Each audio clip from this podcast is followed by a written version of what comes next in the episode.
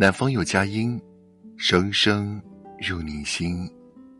嗨，晚上好，我是男生，今天过得好吗？网上有个新词儿叫“废话挚友”，指的是彼此之间可以疯狂输入废话的友谊，并不奢求对方能帮到自己什么事情，只要我们可以互相聆听对方毫无营养的废话，我们就是最好的朋友。成年人的世界，总是充斥着太多的忙碌与奔波，那些愿意停下来。陪我们说废话的人，不是因为别的，只是因为在乎我们。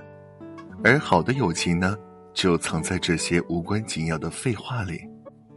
好朋友小米跟我说：“你知道我们为什么会成为好朋友吗？为什么？”他说：“是因为无论我说什么，你都愿意听，也愿意回应我，这让我感觉自己是被重视的。”我想起来。我们刚认识的时候，他经常跟我分享自己喜欢的歌、爱看的电影，而我也真的会去听他推荐的歌、看他推荐的电影。后来我们慢慢熟了，变成了各自分享各自的生活。他吐槽公司离地铁站太远，我跟他说有一部电影很好看，他随手拍了一张黄昏的照片。我删了自己刚买的三 C 产品，他说下午刚喝了一杯奶茶，我说晚上可能要去聚餐。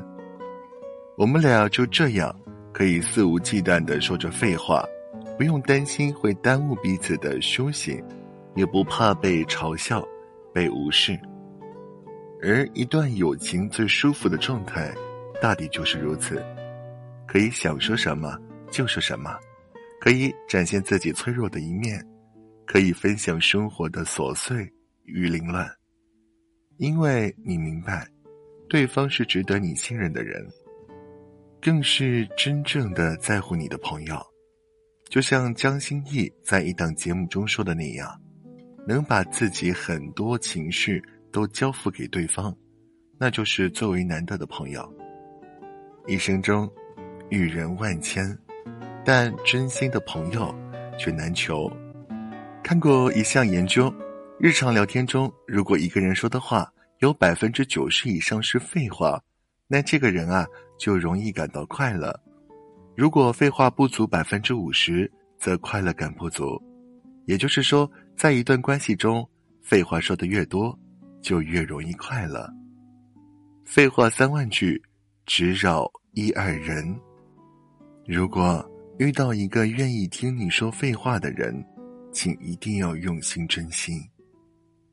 今晚的分享就到这里了，本节目由喜马拉雅独家播出。